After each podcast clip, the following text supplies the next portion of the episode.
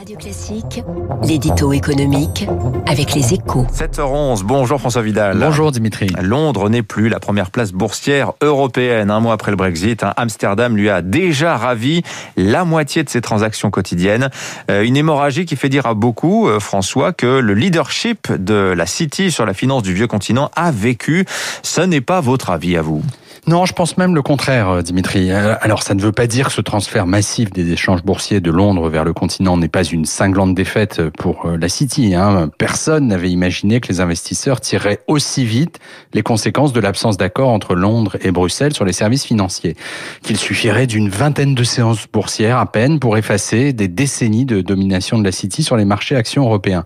Mais les Britanniques ne vont pas rester les bras croisés en attendant que tous les acteurs de la finance traversent la Manche.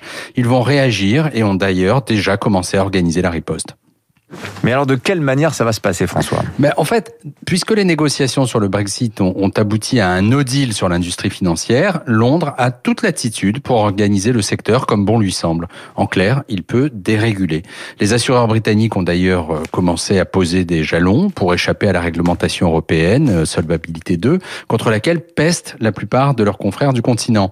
Mais surtout, le ministre des Finances en personne a déjà promis un Big Bang 2.0 de la régulation financière, dans une allusion transparente aux réformes conduites par Margaret Thatcher dans les années 80, afin de libéraliser les marchés financiers. De quoi faire de la City une place offshore XXL aux portes de l'Europe. Depuis l'accord du 24 décembre avec les Européens, on croyait que Boris Johnson avait échoué dans son projet de faire du Royaume-Uni post-Brexit un Singapour sur Tamise. C'était une erreur. Il a en fait réservé ce sort à la seule City et l'on devrait bientôt s'en rendre compte.